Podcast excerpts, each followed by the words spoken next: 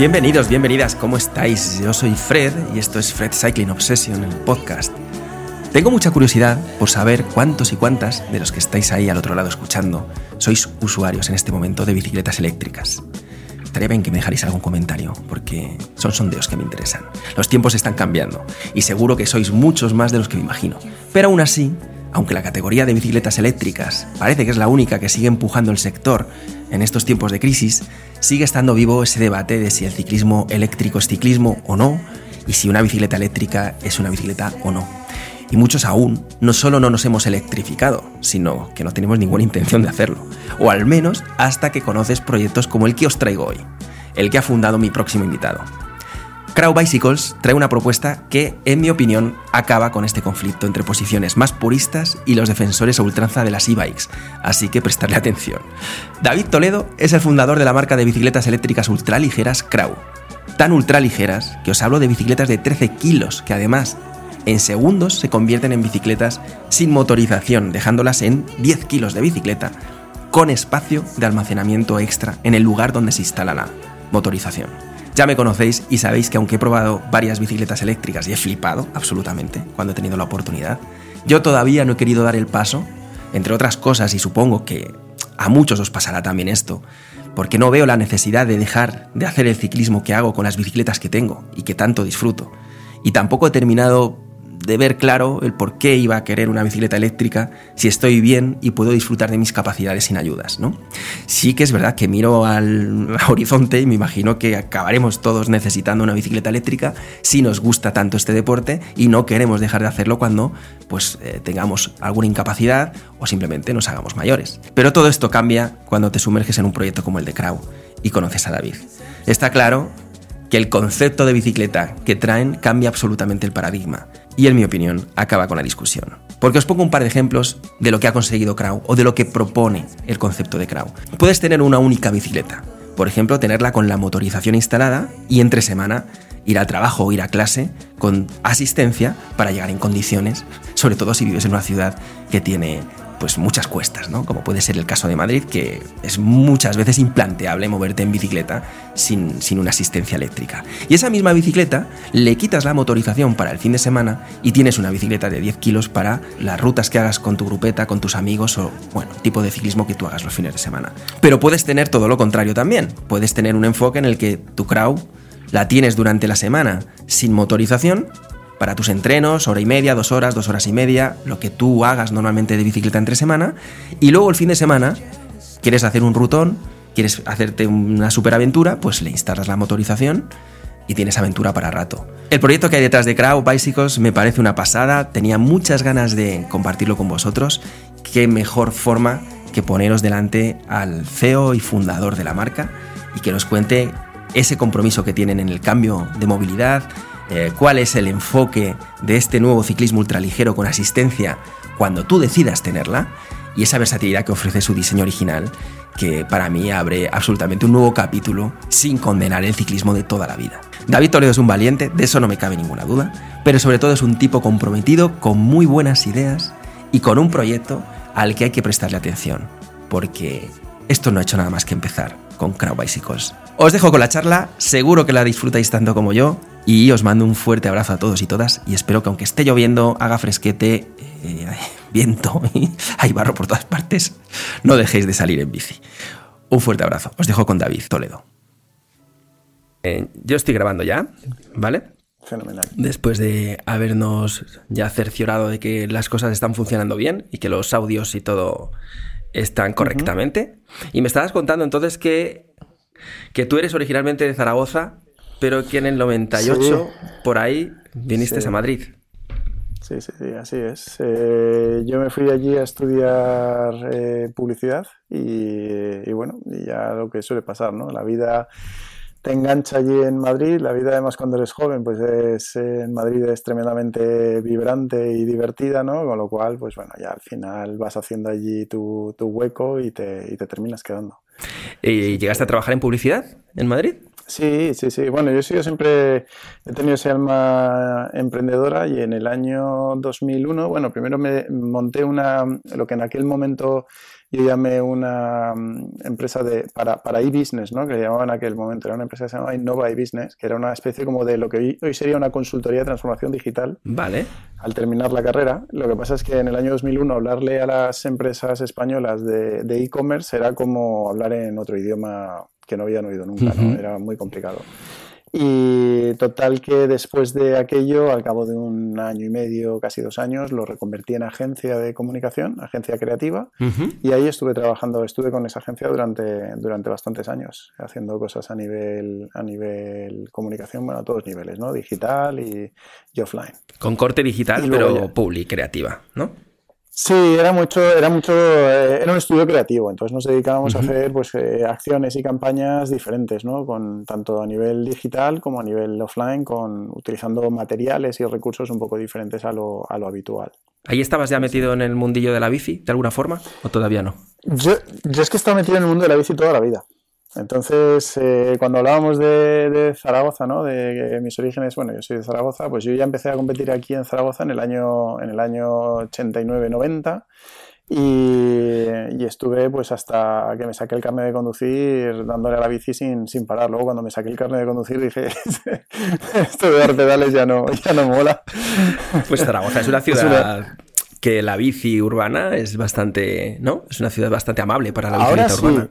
Ahora sí, sí, sí, no, no, ahora sí, ahora eh, ha, cambiado muchísimo. Yo me sorprendió el, eh, ya de, unos años eh, atrás el, unas navidades, ¿no? Eso me llamó mucha atención, el, el, estar moviéndome por Zaragoza un día con el, con el coche y ver carriles bici por todos los sitios y, gente joven montando en bici, ¿no? O sea, un ambiente muy europeo en ese sentido, muy, muy a lo que había visto en otras ciudades de, Europa y que, y que he hecho en falta, en esencia, he hecho en falta en Madrid, ¿no? Esa, esa red de, carriles bici dedicados con los que la gente se puede desplazar por la ciudad con, tranquilidad y seguridad y, en cambio en, Zaragoza que está, está bastante bien hecha la, red y, eso ha propulsado muchísimo el uso de la de la bicicleta y eso es, eso es genial.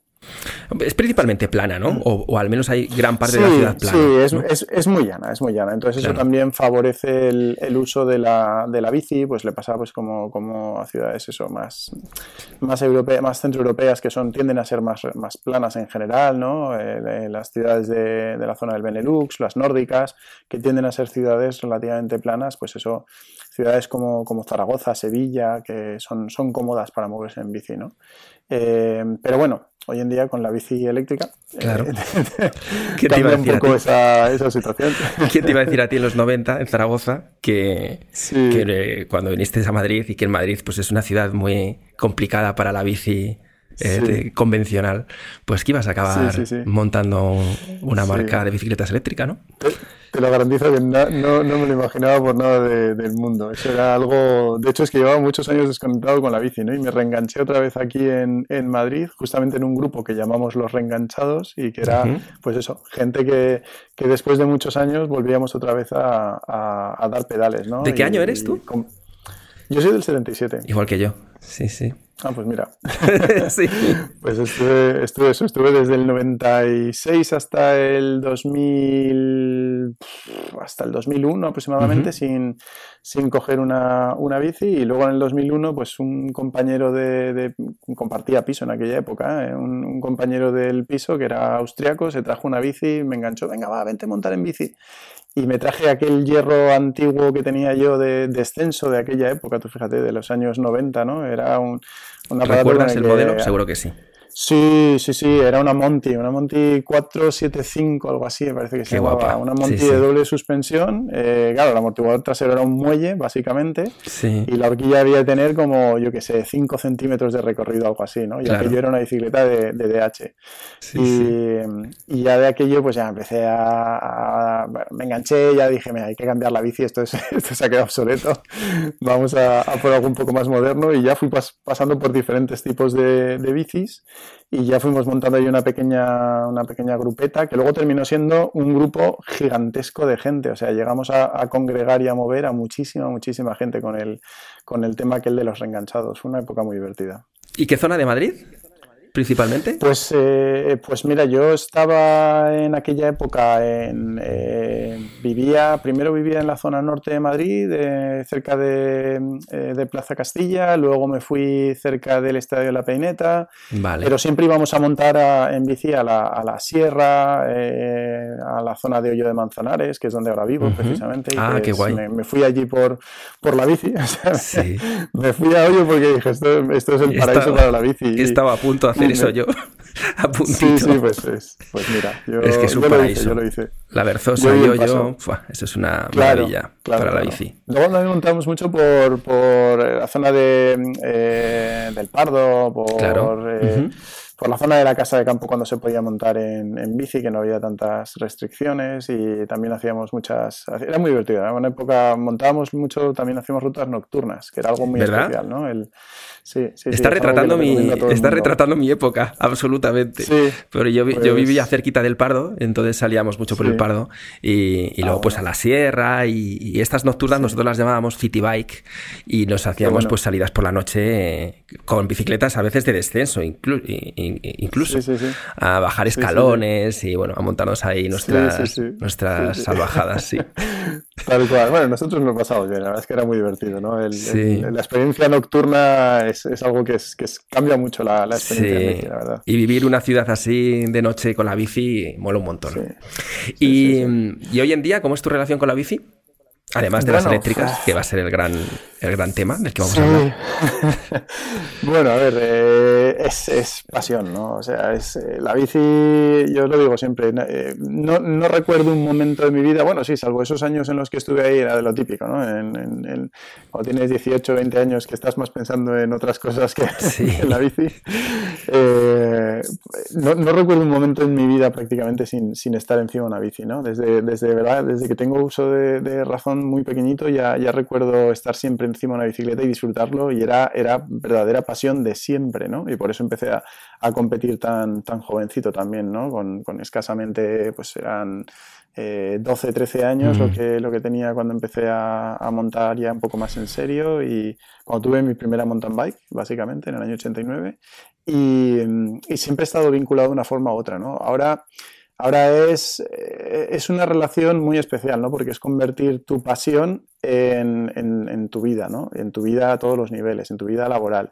Pero además, eh, ya elevándolo a, a- a- un nivel superior, ¿no? Porque yo llevo en la industria de la bici, eh, Claro. pues ya camino de... mm, Va a hacer a finales de este año, hará, hará- bueno, este, este año estoy haciendo a finales 17 años dedicado a la, a la industria de la bici, ¿no? Y, mm, y siempre pues eh, dedicado a marcas, a desarrollar negocio para, para terceros o a distribuir marcas, y- pero ahora con, cuando es tu marca, eh, claro, cambia mucho la, la película, ¿no? Claro, porque trabajaste en Canyon, ¿no? Durante bastantes años, ¿no? Sí, sí, sí. Estuve, pues, pues bueno, abrimos, abrimos Canyon aquí en, en España. En el año finales de 2005, principios Guau. de 2006, estábamos tres socios. eh, coincidimos eh, precisamente en estos grupos, hicimos muy buena amistad. eh, surgió de ahí un día la locura de, oye, ¿y si nos metemos, nos dedicamos a esto del tema de las bicis? Y yo estaba ahí con el tema de la agencia. Y, y me di, sí, sí, sí, dije, oye, yo encantado, vamos a, yo tengo un espacio, podemos hacerlo ahí, podemos empezar en esa oficina y tal. Y, y así empieza todo, ¿no? Y, y con Canyon pues fueron desde el año 2006 hasta el año 2019, que ya ellos se establecieron por su, en 2000, finales de 2019, principios de 2020, que ya pusieron su propia, su propia oficina eh, con, su, con otro equipo. Bueno, La primera gran marca que, que revolucionó las cosas, ¿no? Sí, sí, sí, sí, fue auténtica revolución de verdad, eh, porque, bueno, de hecho era, hay anécdotas muy divertidas de aquella época, ¿no? Yo recuerdo los primeros, los primeros contactos con la gente que, que nos llamaba y nos escribía y, y había gente que te decía, oye, pero ¿voy a recibir la bici? Esto es verdad. un poco y decías, Sí. Sí, sí, sí, sí, no, les decías, claro, claro, ¿cómo, cómo no vas a recibir la bici? No, es que, claro, me parece de- demasiado bueno para ser verdad, ¿no? Y te quedas así un poco como, bueno, pues, está bien, sí, sí, me alegro que lo digas, pero sí, sí, vas a recibir la bici. Porque el No modelo sé desde- porque toca... Porque había. Sí, sí. eh, Claro, pero el modelo desde el día uno siempre fue online en Canyon. Siempre. Siempre, ¿no? Siempre, siempre. Bueno, a ver, ellos, digamos, eh, la marca nace, nace en, una, en una tienda, ¿no? Básicamente, Mm. nace en una tienda. Y luego ya digamos que va pasando pasa un modelo digital rápida, rápidamente, ¿no? Desde el propio e-commerce de la, de la tienda y ya se crea, a raíz de aquello se crea ya Canyon como modelo digital.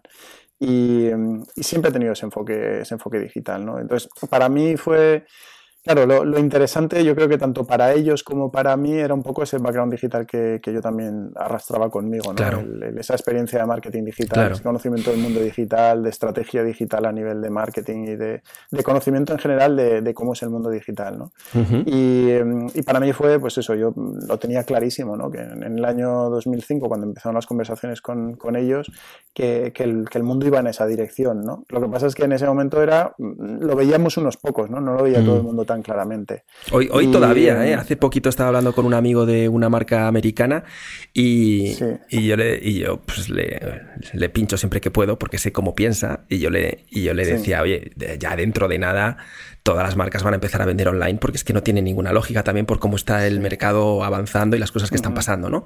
Eh, pues eh, la subida de precios, eh, la falta un poco de interés también del comprador que está ahora en este momento en el que le falta liquidez y dice, bueno, pues me espero un poquito. Ante situaciones así, es muy tentador que todas esas marcas que todavía no han dado el paso de quitarse intermediarios, ¿no? Pues decir, oye, vamos a invertir en logística, vamos a invertir en unos buenos puntos de de garantía y servicio técnico y vamos a vender a, cliente final, ¿no? Eh, yo lo veo clarísimo, pero, pero mi amiguete este me decía, no, eso es imposible, las bicicletas no se pueden vender online, el, usuario tiene que tocarlas, tiene que probarlas. Eh, pues yo no he probado una bici en mi vida, yo todas me las he comprado sin probarlas.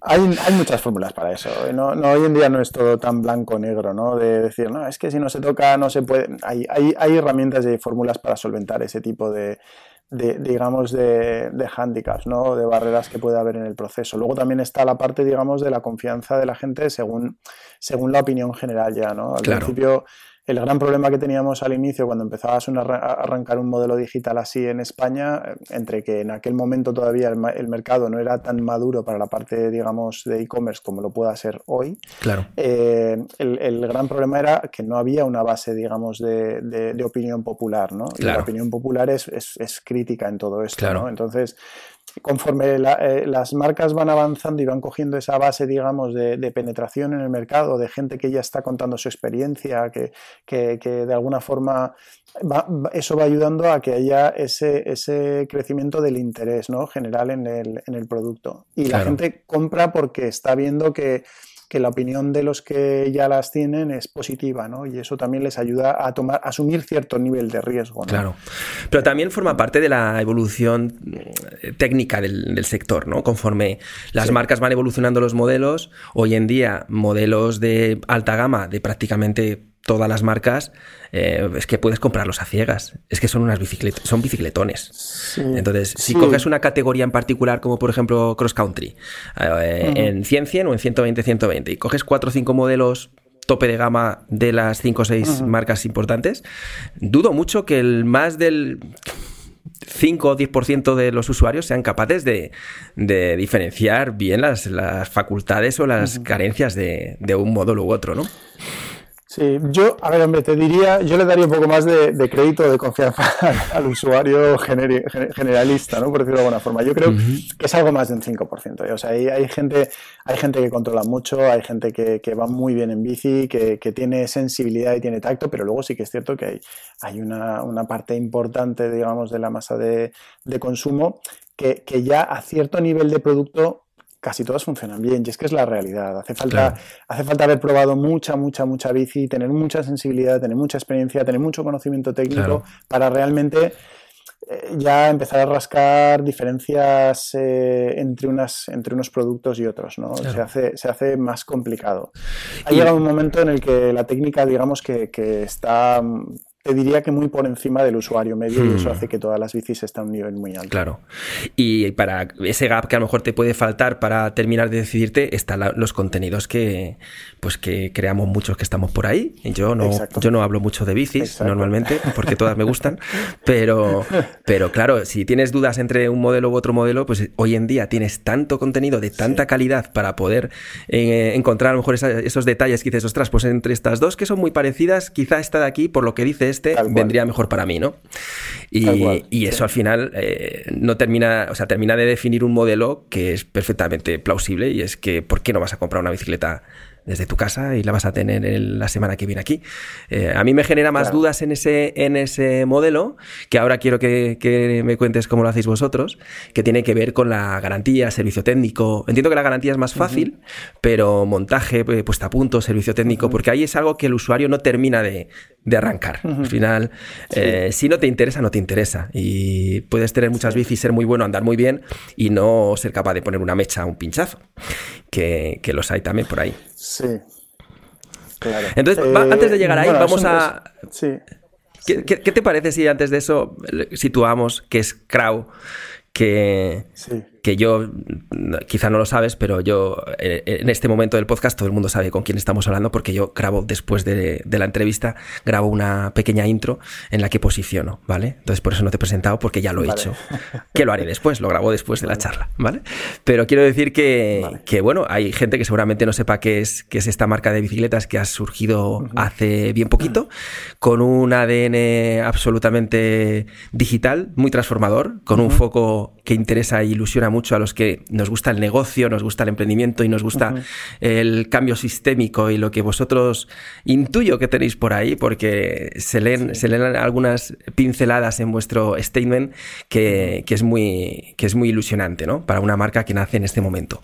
Entonces, eh, bueno, es una, es una marca de bicicletas eléctricas, eléctricas, perdón. ¿Y qué más? ¿Qué contamos de esta marca?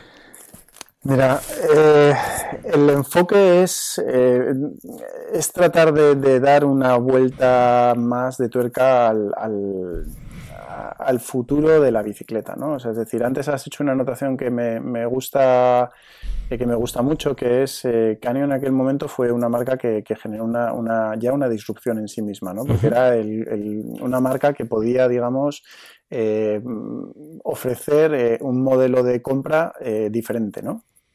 Eh, claro, todo esto, eh, Crowd digamos que tiene dos, dos, vertientes bastante claras, digamos, de, enfoque, ¿no? Por una parte, la parte de producto y luego por otra parte, la parte de negocio, ¿no? O sea, la parte de producto, eh, nosotros la apuesta que tenemos es clarísimamente hacia la, la experiencia de usuario eh, cubriendo un hueco que yo notaba, que yo, yo echaba en falta cuando empecé a probar las primeras e-bikes, que era el hueco que queda entre la bicicleta muscular y la bicicleta eléctrica tradicional, ¿no? O, convencional. Esa bicicleta eléctrica eh, con mucha potencia, donde al final eh, mm, hay mucho peso, no pasa nada, le ponemos más potencia para compensar, ¿no? Un poco donde entras en una espiral un poco, un poco loca de, de peso y potencia, ¿no? Eh, entonces, digamos que yo, yo no me sentía cómodo con ese tipo de producto y a nivel de producto quería desarrollar algo con lo que yo me sintiese cómodo. Y era una bicicleta en la que yo pudiese pedalear eh, como si fuese una bicicleta normal, poder hacer una ruta como si fuese una bicicleta normal y poder utilizar la asistencia cuando yo quisiera. es decir, que no sufriese como un loco intentando eh, seguir un, ritmo de bicicleta normal sin poder hacerlo, eh, porque con en aquel momento cuando yo probé las primeras eléctricas, hacer más de 500 metros seguidos sin asistencia al pedaleo era, vamos, eh, que te fuera a dar un, patatús. Em, entonces, digamos que en ese sentido, a nivel de producto, el enfoque de, de Crowd Bicycles es eh, hacia la bicicleta eléctrica ultraligera. ¿no? Queremos que las bicicletas, y es, es la apuesta por la que nosotros trabajamos, que las bicicletas se parezcan todo lo posible a, una bicicleta convencional y que esa asistencia esté ahí para cuando el usuario quiere. ¿no? Eh, entonces, pero que sigas siendo tú, o sea, que sigas siendo tú el, que realmente sientas que, llevas y controlas la bicicleta. ¿no? Em, así que por la parte de producto, eh, nuestra apuesta es eso, eh, y de hecho, te diría que en el año 2020, cuando nace el proyecto, muy pocas marcas eh, tenían ese enfoque o esa, o esa, visión en la cabeza. ¿no? Hoy en día eh, ya se ve que es una tendencia más, más, generalizada, pero en el año 2020, cuando, cuando yo fundo, fundo la compañía, no había tan apenas alternativas en el mercado, ¿no? En ese sentido. Y luego a nivel de negocio, hay mucho todavía por hacer. O sea, no, no, puedo tampoco desvelar aquí muchas de las cosas que tenemos ahí en, proyectos, pero hay mucho por hacer, ¿no? O sea, es decir, para mí el, el cambio es, eh, es em, un poco, digamos, en paralelo al cambio que vive el mundo, ¿no? En cuanto a la relación de las personas con, los, con los productos, cómo los utilizan, cómo los consumen. Em, y en cuanto a, la relación de las marcas con el entorno que les rodea, ¿no? Eh, para nosotros, eh, por ejemplo, la, apuesta fuerte es el, eliminar la dependencia en la medida de lo posible de Asia. No, eh, no es que tengamos nada contra Asia, mm, es, una relación comercial como otra cualquiera, pero digamos que tenemos un poco el convencimiento interno de que hemos llegado a tener tal dependencia de Asia que ahora mismo, digamos, eh, nos tienen absolutamente controlados, ¿no? Hmm. Es, es, total la dependencia que tenemos de, ellos, o casi total. Entonces, cuando nace el proyecto de Crowd Bicycles, yo tengo claro que hay que, hay que reducir esa, esa dependencia y hay que traer valor a, de, vuelta a España, ¿no? Y España, siempre lo he dicho, ¿no? Es, es una... Es una fábrica de talento increíble eh, pero nunca valoramos correctamente lo que, el talento que nosotros tenemos, ¿no? Y no valoramos ni siquiera las marcas que nosotros tenemos. Aquí siempre se ha dicho Ese, dicho ¿no? de que uno no es profeta en su tierra y en parte es realidad, ¿no? Las marcas españolas en España no suelen tener eh, ese nivel de, digamos, de, aceptación o de valor que se les puede dar fuera de, España, ¿no? Y, para mí, bueno, un poco en contra de, todo eso, yo, yo creo que, el mundo está cambiando y que cada vez se valora más el, producto más local, ¿no? Más, más de producción más cercana. Y, de hecho, tanto es así que, nosotros hay un proyecto que tenemos ahora mismo en marcha que es de, una e-mountain bike ligera y la bicicleta se va a fabricar en, España, íntegramente, ¿eh? o sea, cuadro de fibra de carbono fabricado en España, ensamblaje en España, como ya hacemos, pintura en España, como ya hacemos, eh, pero con la salvedad, con la diferencia importante de que el cuadro también va a ser fabricado en España. Y ya no solamente acaba ahí, luego hay muchas más cosas a nivel de modelo de negocio que se verán en un futuro en el que van a ser, yo creo que bastante, bastante potentes. Vale, has dicho muchas cosas sobre las que hay que meter pequeñitas cuñas. Cuando hablabas al principio de bicicletas ultraligeras, para situar y poner unos datos encima en, la, en la, cabeza de los oyentes, hablamos de una bicicleta de 13 kilos. Sí. Con todo. Correcto. Es decir, una bicicleta con 13 kilos, con motor, batería, etc., que a mí me costó entender si, si en, esas, en esos datos, en esas características, no se estaba teniendo en cuenta la motorización, ¿vale? Porque, bueno, 13 kilos es, un puntazo con todo. Hay otra cosa mucho más alucinante de todo esto, que, que el sistema que utiliza eh, Crow eh, para motorizar las bicicletas es absolutamente 100% extraíble. Lo que hace que de repente tu bici de 13 kilos se convierte en una bici de 10 kilos. ¿No? Más o menos. si no, las cifras no son correctas, me dices. Lo has dicho perfectamente. Y no solo eso, sino que conviertes tu bicicleta en una bicicleta con un espacio adicional para, por ejemplo, los que viajamos, pues que sepas que tienes también una bicicleta con la que podrías tener compartimentos estancos para poder llevar cosas que necesites llevar por ahí y encima donde se, lleva, se debe llevar el peso, ¿no? En el punto de gravedad bajo. Sí. esa es una, una, serie de características que, que, son alucinantes dentro del, dentro del producto eh, pero en todo este recorrido que estabas contando, ibas soltando una serie de, de, pildoritas, has acabado con lo de la mountain bike, que me has dejado loco, porque yo pensaba que Crow era principalmente eh, gravel, urban y, tocando el, bikepacking, ¿no? O el, cicloturismo, que es algo que me interesa eh, demasiado. pero claro, has soltado esto de mountain bike, entonces luego te tendré que preguntar algo de esto. Pero con respecto a la sostenibilidad y hacia dónde va el mundo y hacia dónde una marca de bicicletas puede, puede eh, cambiar ciertas cosas, trascender. Eh, hablas del de, la fabricación en España. Entiendo que hay algunos componentes que sí que vendrán de fuera. la motorización es alemana, ¿no? Sí, la, motorización es alemana. Eh, nosotros, todo, digamos, a la hora de configurar las, las bicicletas, siempre hemos intentado dar un cierto valor añadido a productos que sean cercanos. ¿no? Por ejemplo, los sillines que montamos son ESAX, es una marca de, española de la zona del Levante, antiguos fabricantes de calzado que se transformaron o se retransformaron en fabricantes de sillines y hacen unos sillines alucinantes, espectaculares. Son súper cómodos. ¿Cómo es? es ESAX. ESAX. Vale. Sí, hay una, es de una población que se llama Sax, pues vale. Eh, ESAX. Vale. Y mm, eh, las bielas, por ejemplo, los platos, eh, la araña del motor eh, son de Miranda, están fabricados en, Portugal. El motor y las baterías son de Fatsua, que son fabricación alemana, aunque las, celdas de las baterías en sí son Samsung, la celda más, más top de, gama que hay en el mercado, y esas vienen de Asia, pero luego lo que es la, elaboración en sí del, del pack de baterías y todo lo que rodea al motor, la carcasa, toda la piñonería, etcétera, es todo fabricación europea. ¿no? Entonces, le damos mucho valor a, ese componente, digamos, eh, digamos local. ¿no? Eh, apoyamos o tratamos de apoyar en todo lo posible ese, ese producto más, más cercano. ¿no? Claro, pero en eh, precio, en precio mm. no, no, está muy elevado el precio de la, de la bicicleta tope de gama.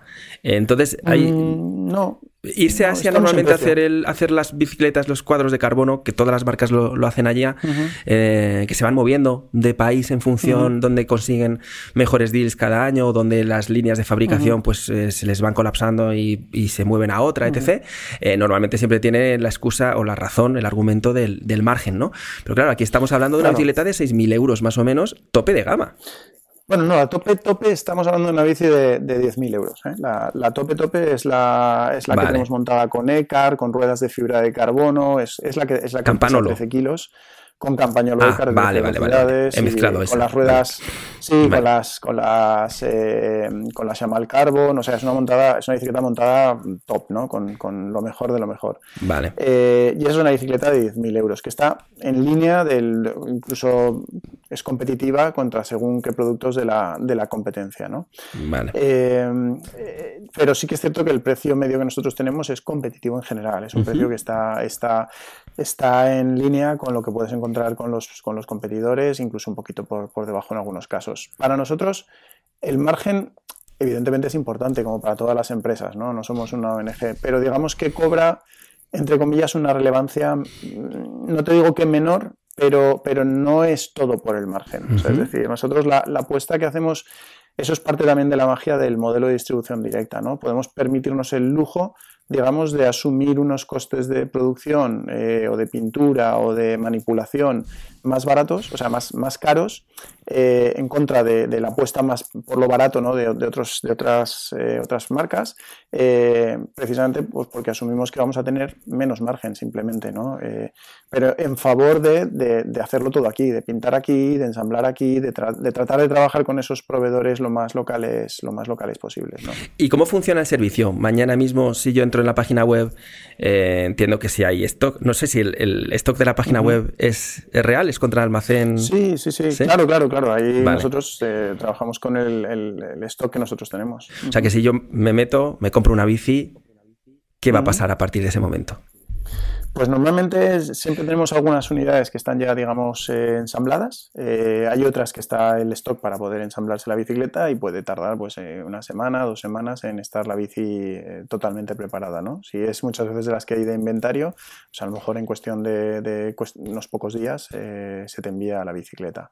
Si hay que montarla, pues bueno, un poco en función de, lo que tengamos en ese momento de demanda y de, la cuando entre en cola, ¿no? De, de producción. Pero puede ser máximo una o dos semanas, no debería de ser más. Eh, eso es así. ¿Cómo la recibe el, usuario? ¿La recibe...? Mira.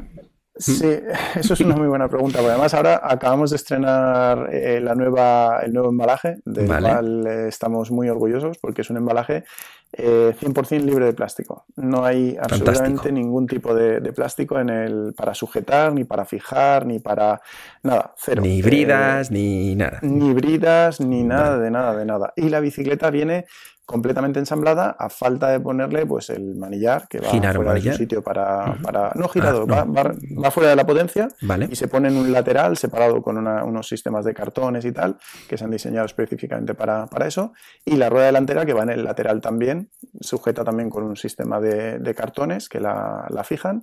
Y, y la, bicicleta viene completamente montada y, ajustada, ¿no? O sea que realmente es poner los cuatro tornillos de la potencia en su, en su quitarlos, poner la rueda poner la tapita y la rueda delantera y ya está, ¿no? No hay que hacer nada. Lo que puedes hacer en un momento dado metiéndola en un maletero, ¿no? Para irte un fin sí, de semana básicamente lo que puedes hacer, exacto, eh, para, para meterla en un maletero o ajustar el manillar a una posición con la que te sientas cómodo, ¿no? O sea, no, no es no es difícil. De hecho, suministramos una, una llave dinamométrica de una marca americana que se llama PrestaCycle, ¿Lo he visto? que viene con todas las bocas necesarias para poder eh, ajustar la bici o, o- o repasar el, el par de apriete de los tornillos, etcétera, ¿no? O sea, tratamos de facilitarlo todo lo posible. Eh, la caja más o menos en dimensiones cabe en un ascenso normal. Estas son cosas que alguien Sí, se pregunta. Sí, sí, es una, es una caja, tiene 100, si no recuerdo mal, 147 por 27 por 80 Vale, aproximadamente. vale. O sea, entra, Sí, entra absolutamente. Y después, una vez que el usuario eh, arranca, eh, entiendo que la motorización viene ins- instalada por completo, no tiene que tocar Sí, nada ahí, ¿vale? Sí, sí. Porque como- Nada, cargar la batería, porque por seguridad siempre las baterías, digamos, nunca vienen cargadas al 100%. Vale. Es una normativa de, sobre todo de cara a los vuelos, ¿no? A. IATA, que es la que regula estas cosas. Claro. Pues tiene, la batería tiene que estar eh, en torno al 30% de carga por Vale. cuestiones de seguridad. Y ya está. Simplemente es poner a cargar la, la batería y, Y salir, a, tres horas a- y salir al día siguiente a fliparlo un poquito. y salir al día a disfrutarlo, efectivamente. Vale, entonces eh, en ese momento el usuario pasa el tiempo, tiene algún tipo de, bueno, pues de desajuste, ya no, de- no, ni siquiera un problema, un desajuste, eh, una gestión como cualquier otra bicicleta. No hay a lo mejor una red de, de puntos amigos de la marca, ni, ¿no? Estamos trabajando en eso, eso es una muy buena pregunta. Mira, es, eh, hay dos iniciativas por nuestra parte que, que son eh, las que de alguna forma en las que creemos para, para poder solventar todo este tipo de cosas. ¿no? Por una, hay una red que nosotros queremos llamar, eh, que est- vamos, estamos ya trabajando en ello, que se llama CrowdTech. El CrowdTech es una, es una red a la que se pueden adherir cualquier taller o tienda de bicicletas que quiera, que quiera ser parte de esta red. ¿no? Es una red en la que nosotros no cobramos absolutamente nada, simplemente lo que queremos es que eh, la gente mm, que utiliza nuestras bicicletas sepa dónde puede ir a, a hacer un mantenimiento de su bici. Nosotros a, a la- a esa red le, le derivamos clientes que quieran hacer mantenimientos o gestión de garantías de sus, de sus bicis. ¿no? Eh, nosotros no nos llevamos ningún tipo de comisión y queremos que sea algo muy... Esa, esa red CrowdTech tiene que ser algo eh, muy relación cliente usuario, ¿no? O sea, cliente, cliente taller, por decirlo de alguna forma. Eh, nosotros lo que, lo que queremos eh, crear con esa red es un sistema de rating en el que el usuario sea el que, el que valore cómo es la experiencia con, el, con, el, con la tienda ¿no? o con el taller. Vale. Y si es positiva, pues el, el- el taller irá, digamos, por decirlo de alguna forma, Posicionándose, claro. posiciones para, para ser el que los demás le elijan. Entonces también eso motiva a que el taller realmente ofrezca un, un servicio adecuado al, al, al cliente, porque, bueno, tú lo has dicho antes, ¿no? Y antes lo comentábamos, el mundo está cambiando mucho, el tema del modelo de venta también está cambiando mucho y yo creo que cada día va a haber más tiendas que valoren realmente el potencial de la parte del servicio en lugar de la parte de la, de la venta de la bici, ¿no? Claro. Que cada vez va a estar más derivada hacia otros canales. Respóndeme si quieres, ¿vale? Si no, le damos una vuelta. Pero, eh, ideas sobre planes de suscripción, cosas en las que los usuarios. eh, yo soy. Yo he tenido agencia creativa y yo Sí. estoy todo el rato eh, pensando en, en- en lo siguiente, ¿no? Y he emprendido mucho también. Entonces, hay muchas, muchas áreas de desarrollo en el sector que me parecen súper, súper interesantes y sobre todo cuando tocas a un cliente al que le vendes online una bicicleta, ¿por qué no la experiencia completa puede ser siempre online? ¿no? Online me refiero en el, en el sentido de por qué yo no podría tener la suscri- una suscripción activa en la que, oye, una vez al mes me puede venir alguien a recoger la bicicleta, llevársela a uno de esos puntos CrowdTech y luego devolvérmela. Pues yo soy un usuario premium, ¿no? Entonces, por eso digo, si no quieres no preguntes porque igual te estoy tocando algo que tenéis en Roadmap. No, no, no, no, es- mira, me gusta, me gusta lo que, lo que comentas. Eh, te voy a tomar la- la- el guante, como se suele decir, y mira, le vamos a dar una vuelta a esa idea porque me parece muy divertida. Eh, no, nosotros, aparte de lo que es la red de CrowdTech, lo que estamos haciendo es generar acuerdos con, con, eh, Home Service, ¿no? O Door. Service, lo que es eh, tipo, aquí en España hay una empresa que se llama MyBike, que ofrece servicios de, de taller a domici- a domicilio. En Estados Unidos hay una empresa que se llama VeloFix y hay otra que se llama VeloTooler, que son, son empresas que lo que hacen es ofrecer de servicio a, domicilio. Y estas empresas nosotros ya estamos, con algunas de ellas ya estamos trabajando. En Estados Unidos, por ejemplo, con Velofix ya hemos hecho cosas y ya ha habido clientes que han, que han recibido en su casa el, servicio de, de Velofix y, para gestión de garantías o para servicios de la bicicleta y se les ha atendido allí. ¿no? Eh, eso es parte de, ese, de esa relación y de ese futuro. Pero sí que es cierto que lo del tema de la suscripción no lo hemos pensado. Hay otras, otros proyectos de suscripción relacionados más con, con, otro tipo de, con otra parte del negocio, pero, pero no en la parte del servicio, pero es una muy buena idea. te, tomo, la idea. Bueno, e, entiendo que mm, si estáis eh, tocando ahora ya una cuarta categoría con, con el mundo del mountain bike, ¿no? Pero yo más o menos entendía que teníais urban, que teníais gravel y que tenéis por otro lado un gravel más orientado a viaje, aventura, etc., en el que considero que son estrategias comerciales diferentes. Por supuesto, se pueden extender servicios muy diferentes, ¿no? Si pensamos en un modelo de suscripción al que yo creo que no tardaremos mucho en llegar en diferentes, diferentes marcas, pues lanzarán siempre y cuando tenga, oye, un, valor real que el usuario considere pagar esos 50, 60 euros al año porque, porque de verdad le aporta un valor, ¿no? Pero en una marca, eh, casi todas las marcas trabajan en varias categorías, ¿no? Pero centrándonos en, la nuestra, en la que estamos hablando hoy, entiendo que los, servicios y el valor añadido que le puedes ofrecer a alguien en valor urbano es radicalmente diferente que a un tío que, se está planeando a lo mejor hacer el camino de Santiago, ¿no? Con, su primer camino de Santiago con una, con una e-bike, ¿no? Pero bueno, es un campo muy divertido sobre el que, sobre el que explorar. Eh, yo te, garantizo que el tema de la suscripción para nosotros es, es, una de las, digamos, de los pilares de, desarrollo de negocio de futuro. Porque sería, es, posible, eh, con esta marca de, de motorización es posible eh, un futuro en el que con la bici que te compras hoy puedas upgradear la motorización en el futuro? Ah, es eh, complicado. El tema de los. Ahora mismo, bueno, la industria de la bici vive un momento complejo en cuanto al tema de la. De, de las estandarizaciones porque hay muy poca estandarización en, casi nada. ¿no? Eh, lo hemos vivido con los tamaños, o sea, las cajas de pedalier lleva siendo una locura desde hace años. ¿no? Hay 50.000 tipos de cajas de pedalier.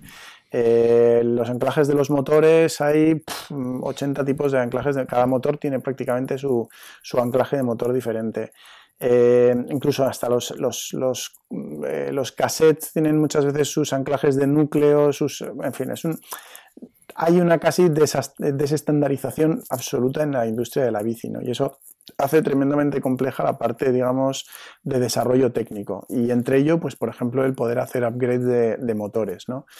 Sí que es cierto que ahora cada día hay más eh, empresas que van viendo el, valor del negocio en este tipo de, soluciones claro. y digamos que van creando eh, eh, sistemas motores compatibles con, anclajes que ya existen. Vale. ya lo han hecho algunas empresas, ya los han hecho con anclajes de Shimano, con anclajes de, de Bosch, pero este modelo de Fatsua concretamente eh, tiene un anclaje bastante peculiar. No sé si luego además pueda tener ciertas patentes o alguna cosa que, puedan implicar a lo mejor limitaciones a la hora de que, se, de que alguien eh, replique ¿no? o ofrezca una alternativa a ese sistema. Pero, pero bueno, a mí es una, es una solución de verdad que me encanta. ¿eh? O sea, de verdad que no, no, esto lo hablábamos recientemente con ellos, ¿no? con Fatsua, que habían lanzado el Ride 60 y, había gente que nos preguntaba mucho por la diferencia entre el Ride 60 y el Ride 50 y hay gente como que lo, interpretaba como que el Ride 60 era el nuevo modelo. No es que sea el nuevo modelo, es un modelo totalmente distinto, enfocado a otro tipo de producto, enfocado a otro tipo de consumidor y el Ride 50 eh, no es que se haya quedado, digamos, de repente obsoleto, es que es un producto que sigue siendo igual de válido, pero va a otro perfil de consumidor y otro tipo de necesidad diferente, ¿no?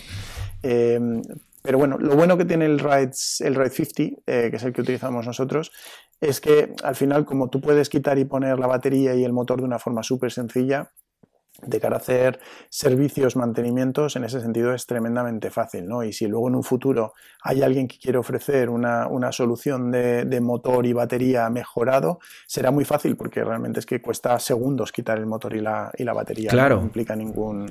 Claro. O sea, para mí es una de las oportunidades de negocio más grandes que hay en este momento en nuestro, en nuestro sector. Pero estandarizar eso es muy difícil.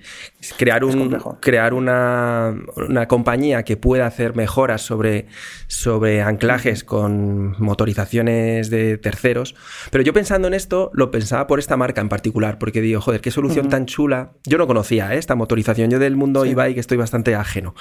Eh, pero viendo, viendo vuestra solución y, tirando un poquito más información sobre esto, pensaba, ostras, si, esta misma gente consigue evolucionar su producto, refiriéndome a Fatsua, o Fazua, o no sé cómo, no, sé, no sé, yo creo que nadie sabe eso. Ellos... Bueno, Fazua. Pues eh, ellos mismos pudieran ir evolucionando en base a un modelo que, es consistente en, lo básico, en el anclaje, en, cómo esto se acopla luego a la bicicleta, me parecería el argumento definitivo para gente como yo, que estamos que sí que no, que sí que no, que sí que no, y tenemos siempre por ahí sobrevolando la duda de la obsolescencia programada, que en muchos casos, como acabas de decir tú, no es real, que, esa motorización es perfectamente igual de válida para, para ese uso que tú le quieres dar, pero Mm, quizá por error en cómo se están vendiendo los productos en otras marcas que siempre se están vendiendo con más potencia, más autonomía, más potencia, más autonomía.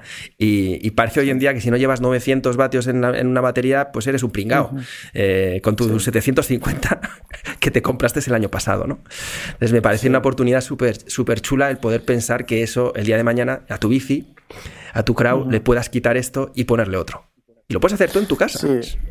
Sí, sí, eso es, eso, a ver, yo ojalá eh, vayan saliendo tanto por parte de la propia marca que vayan evolucionando el, producto, que el producto es relativamente joven, ¿eh? ojo, no nos podemos olvidar que es un producto que lleva, no lleva tampoco tanto tiempo en el mercado y de hecho lo que se está viviendo ahora es una evolución del original. El original se llamaba Fatsua eh, Evasion y ahora le llaman el Ride 50, ¿no? Y han mejorado, pues han mejorado sistemas internos del dentado, han mejorado el peso, han mejorado el par, han mejorado ciertas cosas, ¿no? Las baterías, eh, claro, yo no descarto que esto pase, es difícil saberlo, ¿eh? porque nunca se sabe por dónde va a ir la, la técnica, ¿no? Pero las baterías, pues cada día van a, mejorarse en cuanto a la densidad energética, ¿no? De las, de las celdas, pues baterías que con el mismo peso tendrán más capacidad energética, motores que cada día van a ser más eficientes, más pequeños, más compactos, claro.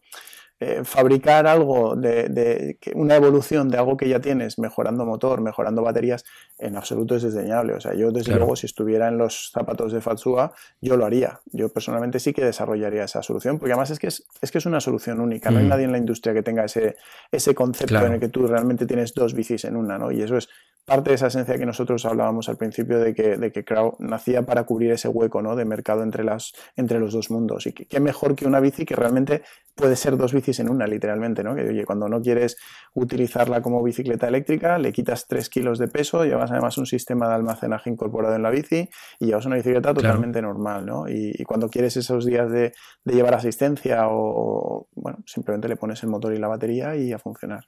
Es que eso te da la, la posibilidad de tener durante, bueno, de tener solo una bici, porque durante la semana eh, seguramente es posible que no te importe la asistencia, los que montamos mucho en bici, dices, pues no, para una hora y media, dos horas, dos horas y media que me hago entre semana, eh, durante la semana la tengo sin motor y sin batería. Pero luego el sábado me quiero hacer el rutón con los colegas o yo solo de cuatro o cinco horas, ahí claro que me lo llevo.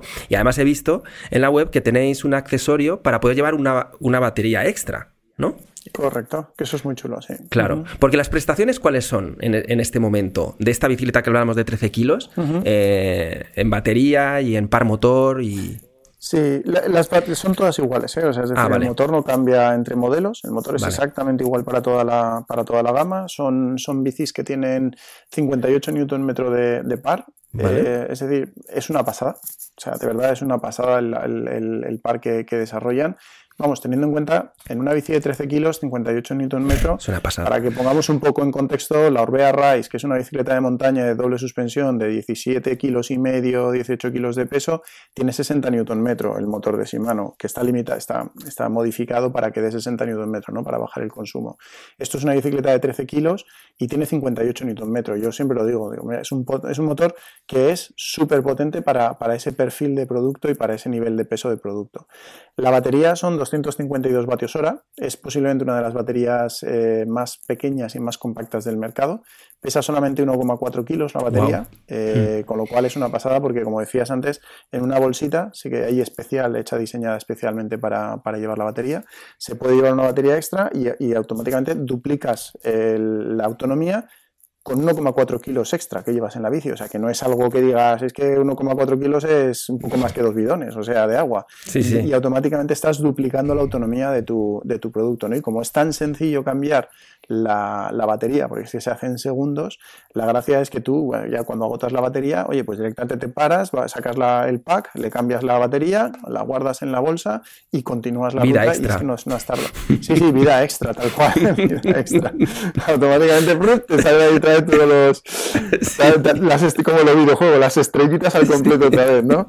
Entonces, sí, sí, no, es, es una pasada, eso mola, mola mucho. Es, es, una solución chulísima porque mm. eh, yo no le veía, em, no, no, es que no le viera, cuando no conoces el sistema, eh, sigues pensando en que una bicicleta eléctrica pues no deja de ser ese cacharro que siempre es el cacharro, que, que, es muy divertido, que es lo que tú quieras, pero siempre es el cacharro. En el momento en el que puede dejar de ser cacharro y ser un cacharro entre comillas, ¿vale? Refiriéndome a un, a un, a un aparato pues, pues eh, grande y pesado como las conocemos hasta ahora. Claro, si ya partimos de, de, la base de 13 kilos de bicicleta eh, electrificada, es que al final, lo hablaba el otro día con un amigo y coincidíamos en que es que ni siquiera le ibas a quitar el motor.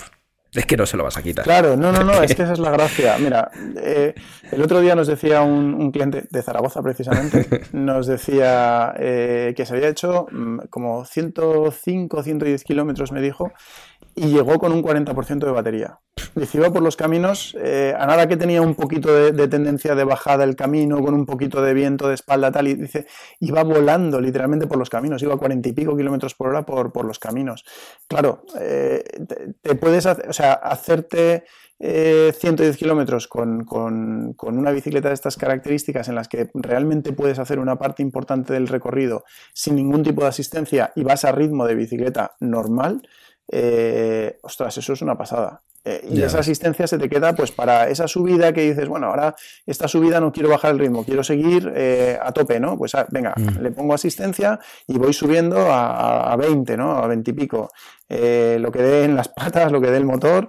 Y entonces digamos que puedes combinar muy bien ese modelo de, de, rodar con una bicicleta convencional y tener la asistencia mm. cuando, cuando tú lo necesitas yo le he hecho la, yo he hecho la prueba. Hombre, luego ya le quitas el motor y la batería y es que es sensación absolutamente de bicicleta, de bicicleta normal. Nos decía un, un cliente de Estados Unidos otro día y dice, Jolín, cuando le quito el, el, motor y la batería, dice, es que es, es que es mejor que mi antigua bicicleta de carretera. o sea, es que eh, a nivel de producto, ¿no? Porque él contaba y dice, sí, es un poquito más pesada que mi antigua bicicleta de carretera. Eh, era un, kilo más, más pesada que su antigua bici de carretera. Dice, pero claro, es mucho mejor en todo. Llevo frenos de disco, llevo un cuadro de carbono, llevo, o sea, el conjunto de transmisión es mucho mejor. Entonces, claro, él comparaba y decía, Jolín, es que incluso cuando le quito motor y batería es mejor que mi antigua bici no eléctrica, ¿no?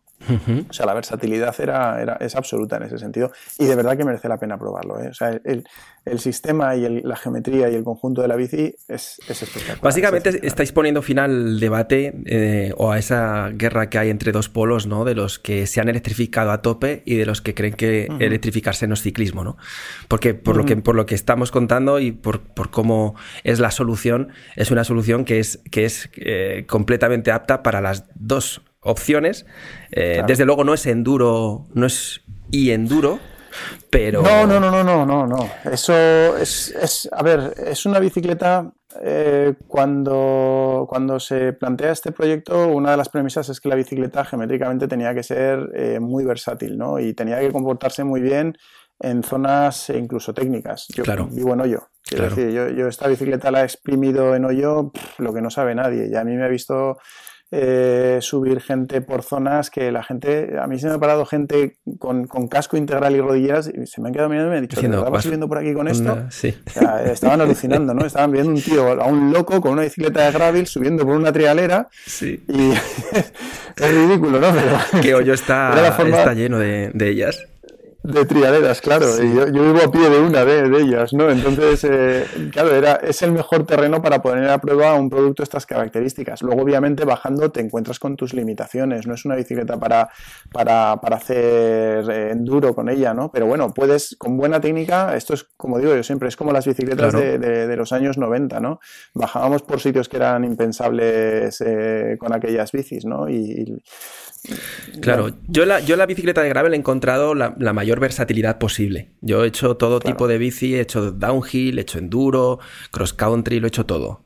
Carretera ya lo he dejado porque ya no me compensa el, riesgo y voy mucho más feliz por el campo. Eh, entonces, pues, pues eh, pero el gravel para mí ha sido una revelación. Eh, Conozco también mucha gente que considera que el gravel pues no es, no es nada más que el mountain bike de los 90 con un drop bar y que eso ya lo inventó John Tomac en su momento, pero nada que ver, porque es que nada que ver, no tiene nada que ver la bicicleta que lleva John Thomas con drop bar con lo que es hoy en día un gravel. Pero bueno, nada que ver, discusión De, bar con un par de cervecitas y, para picarse los unos a los otros. Yo soy de los tuyos, ¿eh? para mí ha sido una revelación el gravel. Es, una revelación. Un descubrimiento absoluto. Y yo, en, la mayoría de las situaciones, acabo siempre eligiendo la bicicleta gravel, porque a nada que tengas técnica, eh, bueno, vas despacito, pero vas por las trialeritas y tal, pues vas, hombre, no puedes pegar los saltos que puedes pegar con una doble suspensión, tienes que ir con ojo, en las trialeras de subida, pues sabes que el amortiguador trasero no existe, así que no te va a acompañar para darte tracción cuando la necesites, pero te hace jugar también otros, otros, otras técnicas.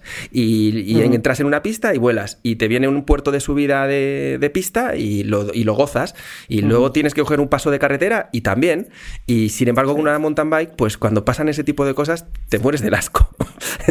sí. Pero yo en ese sentido, eh, la verdad es que sabía que llegaría el momento, siempre que, hemos, que siempre que me he encontrado una conversación con alguien o que está absolutamente en contra de las bicicletas eléctricas o absolutamente a favor, siempre me ha parecido una posición o una situación un poco cavernícola porque es como no ser consciente de, la evolución ¿no? de la tecnología y de que acabaremos en esto, en esto que estáis trayendo vosotros, que no solo es un producto ultra ligero, sino que además es versátil y puede ser una bicicleta como la que tienes con encima espacio de almacenaje, porque eh, una de las cosas que más se, de los consumibles que más se venden en la industria son las bolsitas de herramientas. Es, una, salvajada. Entonces, aquí, aquí lo tienes más o menos solucionado. ¿Y estáis en todo el mundo vendiendo o cómo es más o menos la penetración ahora mismo de Crowd? Sí, bueno, a ver, hemos limitado mucho porque desde que lanzamos el, proyecto, eh, cuando hicimos los primeros test de, mercado, ¿no? un poco para validar la idea, para ver la intención de compra que había, etcétera, en el año 2001, eh, nos escribieron desde los sitios más remotos que te puedas imaginar, desde Corea del Sur, desde Japón, desde Oceanía, tanto Australia como Nueva Zelanda, de Latinoamérica, de, de un montón de sitios, ¿no? Eh, pero nosotros hemos intentado, digamos, centrarnos un poco porque al final somos pocos, tenemos eh, poca capacidad de poder llegar a, tanto, ¿no? Y, hay que hacer las cosas controladas. Así que nos hemos centrado, que, se dice pronto, en Norteamérica y Europa, ¿no? Principalmente.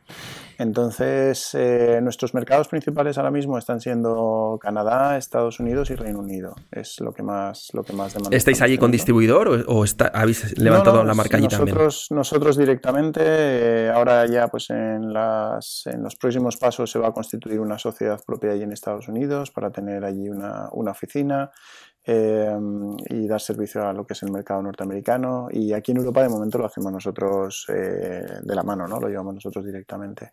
Pero bueno, el plan es ir expandiendo e ir teniendo oficinas en, diferentes áreas regionales, ¿no? Para cubrir diferentes tipos de, de, servicios y necesidades de los, de los mercados. Pero sí, sí. Y en cuanto a... Vamos a dividir volumen estratégico y volumen comercial. Eh, ciclismo urbano eléctrico o gravel eléctrico? A ver, son, son eso es eh, la pregunta del millón.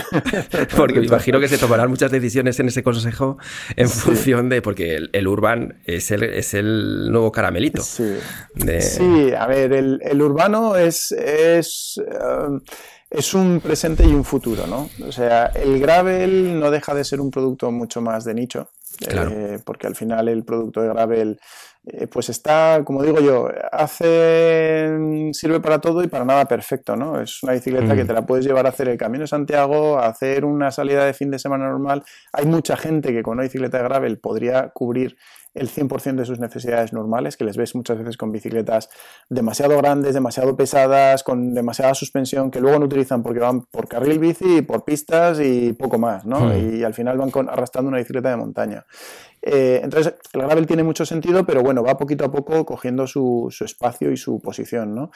Lo urbano es totalmente distinto. Estamos hablando, ahí estamos hablando de, otro, otro lenguaje y otra, otra, eh, otro contexto totalmente diferente. El urbano el objetivo de todo esto, y eso es en lo que una de las cosas en las que apuesta eh, claramente Crow, es, en, el, en, sustituir coches por bicis, ¿no? Y ahí es donde la bicicleta eléctrica en el urbano tiene tanto sentido, ¿no? Antes hablábamos de, ciudades como Zaragoza que son cómodas para la bici, claro, pero ¿y Madrid? En Madrid tú te coges una bicicleta muscular y te subes desde Atocha hasta Castellana y llegas a, o sea, hasta, hasta Plaza Castilla y, parece que has llegado después de hacer una, etapa, ¿no? En el, tour llegas reventado, sudando, y claro, eso en unas condiciones normales de alguien que dice, yo es que voy a una reunión, joder, no a una reunión sudando la gota gorda. Claro. Eh, luego tienes que llevar carga, tienes que llevar un portátil, tienes que llevar un no sé qué, o, tienes, o sea, la bicicleta eléctrica lo que hace es realmente permitir el que haya eh, sustitución real de coches por bicis. O sea, eso es, eso es la realidad, ¿no? Eh, ahora, hace falta que también las infraestructuras de las ciudades se vayan, se vayan adaptando, ¿no? Eh, que se dediquen cada vez más carriles específicos para la, para la, bicicleta. La bicicleta tiene que tener su espacio, ¿no? no o sea, yo no soy de los que crean en la, en la convivencia en el mismo carril entre coches y bicis, porque al final es, volvemos a la misma, al mismo debate de la carretera, ¿no? Es poner en peligro a, personas, es eh, generar incomodidad en los coches. Los coches tienen que tener su espacio, las bicicletas tienen que tener el suyo y así todos estarán contentos. Y, pero para eso implica que las, autoridades realmente inviertan en, ese cambio, ¿no? En, esa, de hecho es que se ve, ¿no? Eh, ciudades como Vitoria, Sevilla, Zaragoza, eh, ciudades que han ido cambiando su, morfología y han ido dotando de, estructuras eh, específicas para la bicicleta, la bicicleta es que ha eclosionado de forma hmm. exponencial, ¿no? En ciudades como Madrid, pues todavía va costando, ¿no? Eh, falta todavía mucho. Tenemos un maravilloso anillo verde de 50 y pico, 60 kilómetros, hmm. eh, que hay que seguir un GPS para intentar hacerlo entero, que yo lo he intentado. pero no tenemos, no tenemos radiales, ¿no? Que te lleven al centro de la ciudad y que te comuniquen hmm. el, el, centro con el, con el extrarradio. Se echa en falta esa, esa red de más, más, eh, más, más masiva de, de, conexiones, ¿no? Y, y que preocupa también. llegará. Sí, yo, yo ojalá, espero que, más pronto que tarde. Yo lo que veo en, Madrid, sobre todo, mm, ya que somos ciudadanos aquí, eh, que sigue primando el interés de llegar con tu coche hasta la puerta del destino. Y que yo al final siempre acabo temiendo un poco que los, los grandes lobbies de automoción eh, van a ser muy buenos en transformar la ciudad al vehículo eléctrico. Van a ser muy buenos. Eh, no sé si vamos a ser tan buenos nosotros como la capacidad que van a tener ellos, ¿no? Bueno, a ver, es una cuestión también muy cultural. ¿eh? la industria del automóvil ahora mismo está pasando un momento crítico, muy hmm. crítico, muy crítico, porque ya no se consumen coches como se consumían. Eh, las nuevas generaciones, ese, digamos, antiguo, digamos, eh, modelo de vida que teníamos nosotros eh, un poco heredado, ¿no? De terminas eh, la carrera, consigue un buen trabajo, consigue, comprarte un coche, comprarte una casa, establece una mm. familia. Eso está cambiando radicalmente. Eso ya, las nuevas generaciones tienen otra forma de entender el mundo que les rodea de una manera totalmente distinta. La servificación cada día está más presente. De hecho, la gente ahora mismo les hablas de comprar un coche y se les ponen los pelos de punta porque mm.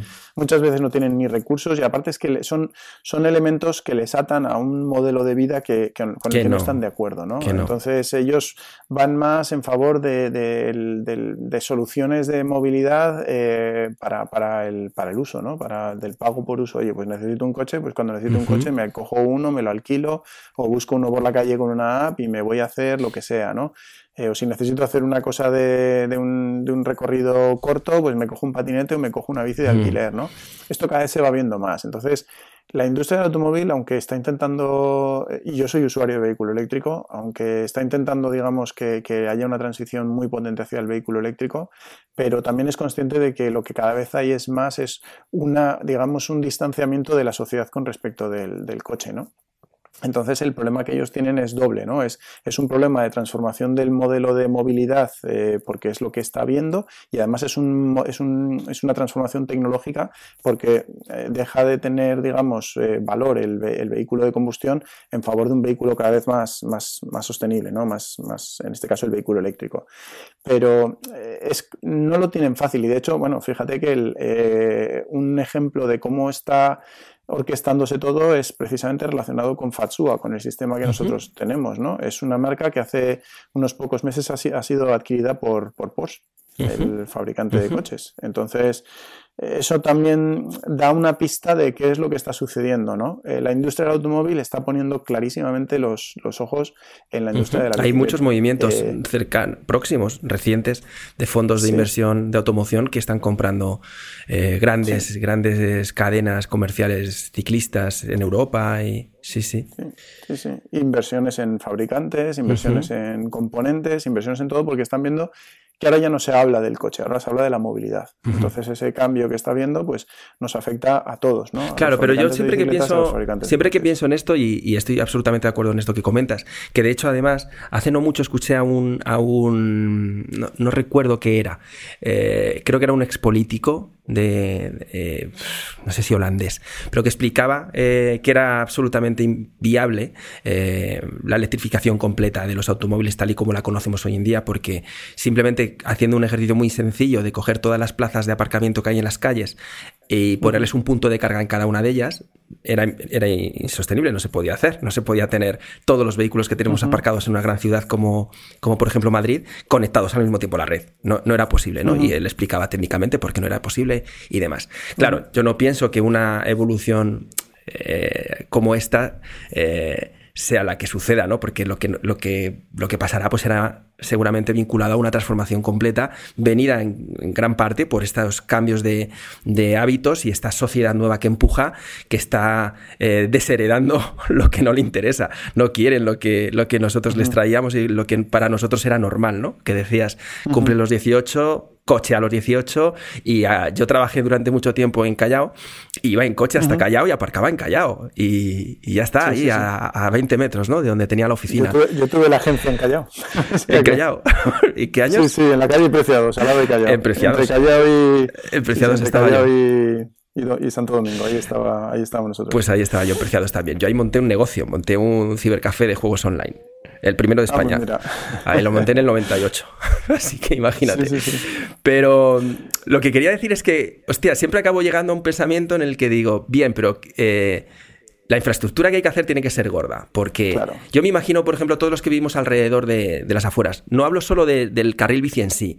Me imagino carriles bici cubiertos o similares sobre todo para los que vivimos en las afueras para poder llegar hasta Madrid, ¿no? Si tú haces cinco entradas a Madrid desde yo vivo en Boadilla, pues desde Boadilla, desde Móstoles, desde Alcorcón y haces directos con conexiones tapados porque el problema es que aquí en Madrid, cuando caen cuatro gotas, nadie usa el transporte público, todos se van en coche. Porque ha sido. Eh, tiene, mucho que ver con nuestros propios rasgos culturales, ¿no? Aquí a, 5 grados está todo el mundo pelado de frío. A 5 grados en Toronto la gente va en manga corta, ¿no? Eh, o en Londres, por ejemplo. En Londres tú ves a, a mucho commuter, mucho usuario de bicicleta que va a trabajar, cayendo unas, unas tormentas alucinantes, van bien vestidos. Punto. No tiene ningún problema. yo, creo que es más difícil evolucionar esas, esos cambios culturales de, oye, que me puedo ir en bici a currar aunque llueva. ¿No? Eso es lo que me cuesta imaginarme en un mundo como el nuestro, aquí en Madrid, en España. Sí, bueno, a ver, hay que, hay que poner una cosa en contexto. Nuestra, afortunadamente nuestra meteorología no es tan compleja. Realmente los días que nosotros tenemos de lluvia son escasos y, y más en un clima continental interior como el de, como el de Madrid ¿no? y alrededores, pues es, no, no, es tan frecuente la lluvia. Hombre, esto explícaselo a una persona de Galicia y, o alguien de, de, Cantabria o el norte de España en general y te va a decir, hombre, pues es que aquí, aquí llueve ¿no? y llueve de verdad. Eh, bueno, sí, pero bueno, como bien digo, ¿no? Es que ponemos muchas veces el ejemplo de, es que fíjate, es que montar en bici hace frío, hace calor, digo, sí, pero si es que, como comentabas tú, ¿no? Oye, en Canadá están yendo en, los países nórdicos, yo tengo un primo viviendo en, Dinamarca y allí van con neumáticos de invierno en las bicicletas, ¿no? y, se mueven, se siguen moviendo incluso aunque esté nado, aunque esté nevado, aunque esté helado, eh, lo mismo en Suecia, o sea, es decir, al final... Eh, es una adaptación, ¿no? Y hay Justo equiparse correctamente para mm. montar en bicicleta es parte de ese proceso también, parte de esa mm. transición, ¿no? El que lleguen cada vez eh, productos y, en general más adaptados a, a ese nuevo escenario, ¿no? ¿no? Evidentemente, si tú quieres montar en bicicleta y llega en invierno y sales con una chaquetita y unos zapatos normales y tal, pues a lo mejor pasas frío, obviamente. Claro, Hay, que, hay que adaptarse también un poco a, ese, a ese cambio. Pero luego la realidad es que también cuando montas en bici, como también vas haciendo ejercicio, bueno, pues también vas regulando un poco la temperatura interior del, del cuerpo, ¿no? O sea, se pasa menos frío del que pueda. Totalmente, y es, lo que has dicho, tal cual, es adaptación, porque eh, nosotros, por ejemplo, ahora nos vamos dentro de poco a Patagonia a hacer un viaje de mil y pico kilómetros. Y nos estamos entrenando en la incomodidad, porque la forma física al final, pues más o menos la defiendes, sobre todo en un viaje que vamos con otros 15 o 20, pero pero normalmente la forma física la, vas tirando. Pero la incomodidad, nosotros estamos saliendo a las siete y media de la mañana de noche eh, da igual, llueva, eh, haga frío, nos da igual. Eh, vamos probando material, aprovechamos y, bueno, nosotros también es verdad que tenemos un umbral del frío ya trabajado porque nos hemos ido acondicionando con los años, pero yo hace 10 años no soportaba el frío de esta manera como, como lo soporto ahora, que he aprendido a calentarme las manos cuando se me enfrían mucho, que es cuestión de circulación, a jugar con las capas. Entonces, todo el que nos escuche por ahí, que no tenga miedo con el, con el frío y con la lluvia, porque es uno de los momentos momentos más bonitos para salir al monte, ¿no? Es cuando el monte está todo para ti, cuando llueve, todo el mundo se queda en casa. Sí, sí, sí. O la ciudad, porque luego ves todos los coches atascados y tú que vas avanzando sin, eso es maravilloso. sin parar, ¿no? Y eso es increíble, el poder disfrutar de, moverte por la ciudad eh, cuando está todo el mundo colapsado y tú vas tranquilamente, pues eso es algo maravilloso. Sin, precedentes. Debe, ser muy excitante, ¿no? Estar en ese momento en el que estás creando una marca que va a formar parte de un, cambio que, que, lo tenemos encima. Porque este, todo este cambio de movilidad que hablamos es que de aquí a 10 años la ciudad va a ser radicalmente otra. Debe ser excitante estar ahí, ¿no? Es, no hay palabras. O sea, realmente es, algo. Esto es un sueño hecho realidad, ¿no? Pero al final, como digo yo, los sueños hay que currárselos, ¿no? Para que se, para que se cumplan. Y em, es es algo en lo que te sientes, eh, es muy duro, es tremendamente duro, porque emprender, bueno, eh, ya lo sabes, ¿no? Eh, es, una de las tareas más locas y, más poco recomendables, pero al mismo tiempo recomendables, ¿no? Es un poco incongruencia, pero bueno, el que haya emprendido alguna vez lo, entenderá, ¿no? Es, muy difícil, es muy complejo, tienes poco soporte, poca ayuda, al final depende todo de, de ti, de tu inversión inicial, de arrancar, de que confíe en ti inversión o sea, es, un, es algo tremendamente complejo, pero pero es algo increíble el, ver que tú pones tu granito de arena, ¿no? Y que es tu contribución a, hacer este mundo un poco mejor, ¿no? Porque dices, oye, yo emprendo en algo que es una, yo qué sé, que es nocivo para las personas, pues hombre, no sé, será lucrativo, pero no, pero como persona no te puedes sentir muy bien, ¿no? Pero cuando emprendes con algo de estas características, ¿no? Que dices, oye, estoy ayudando a, mejorar la salud de las personas, a ofrecer alternativas eh, a muchas personas que, salen en bicicleta y que a lo mejor no encuentran el, producto. Eh, adecuado. Eh, ayudo a, transformar la ciudad, a convertirla en un espacio más, más humano, más amigable para las, para las personas que la habitan, ¿no? Pues, jolín, eso es una, es una pasada. Esa es la misión que hay detrás de Crow Bicycles. Sí, sí, básicamente, bueno, la, la, visión que nosotros tenemos es ayudar a transformar ese, ese entorno que nos rodea, ¿no? A conseguir que sea, que sea un mundo, un mundo mejor. Esto eh, me preguntaba un día uno de los inversores, dice, pero ¿y realmente qué, es lo que te motiva a ti ¿no? en este proyecto? Y yo decía, digo, mira, pues intentar dejar una firma, ¿no? una huella de, por lo menos en esta vida haber intentado el, ayudar a hacer de este mundo un, poco, un mundo un poco, un poco mejor. ¿no? En un momento en el que insisto que sí que creo que van a pasar, van a pasar cosas pronto. Espero que Espero que dentro de unos años mm, sea lo normal ir a los sitios en bicicleta, en ciudades como la nuestra, en la que no lo es. Yo confío en ello, cada vez más. Sí, mm. sí, yo también. ¿Cuál es el desafío más, más bestia en el que estáis ahora vosotros? Es un tema de, ah, branding, de, posicionamiento de la marca, de, reconocimiento. Bueno, así en el corto plazo, sí. En el corto plazo, lógicamente, es el, es el, llamado, bueno, estos son términos que nos encantan, ¿no? A todos los marketingianos, el, awareness, famoso, ¿no? El reconocimiento de la marca. Eso es, eso es ahora mismo es el, es el reto más gordo al que, al que te enfrentas, ¿no? El que la gente vaya reconociendo quién eres, eh, qué es lo que ofreces y qué, tienes de diferente, ¿no? La banda de cuervos, que me, ha encantado, eh, me ha encantado, la banda de cuervos. Sí, lo de los cuervos es que es muy divertido, porque es un animal súper especial y ese es el motivo, ¿no? De que, de que sea nuestro, eh, nuestro nombre. Y, mm, ese es el reto más inminente, ¿no? El generar ese reconocimiento de, marca. Afortunadamente, poco a poco lo vamos consiguiendo, ¿no? Es que es una cuestión, como digo yo, siempre de, tiempo, ¿no? Tenemos un producto que es, tremendamente atractivo, es súper versátil, eh, tiene unos precios que son competitivos, eh, el producto es, divertido de, utilizar. Eh, es cuestión de tiempo, ¿no? Que, la gente vaya poniendo un poco más el, ojo en, nuestra marca y que vayan reconociéndote ese, trabajo y ese producto que estás, que estás ofreciendo. Bueno. Y luego en el tiempo, pues ya más cosas, más, sí, más, productos tecnológicos y otro tipo de cosas que tenemos ahí que son también grandes retos. Estoy seguro que, estoy seguro que llegaréis ahí porque la marca está muy bien creada, está muy bien diseñada, está muy bien pensada, tiene un propósito detrás muy chulo tiene un proyecto detrás, de verdad, que muy pocas marcas yo lo puedo decir, tú no puedes decirlo, pero yo puedo decirlo. Muy pocas marcas del sector tienen un, proyecto detrás, más, más allá de crear bicis. Tienen un proyecto detrás. Y eso seguramente acabéis formando parte o siendo coprotagonistas de cosas que pasarán en muchas ciudades por ahí en transformación. Mm. Y eso, yo, soy sobre todo diseñador estratégico. Para mí, el poder formar parte de, un proyecto de esos es lo que siento que puede ser de verdad relevante para la creación de una marca mm. hoy en día, ¿no? Que, puedas llegar a, bueno, aportar, como dices, ese granito de arena en, la transformación y, además desde un, uno de los mejores inventos que ha tenido el hombre, que es la bicicleta. Así que, bueno, hoy ha sido un placer, no te robo más tiempo. Nada, un placer, el placer es mío. Eh, compartir experiencias, compartir vivencias y, oye, para lo que necesitéis, aquí estamos.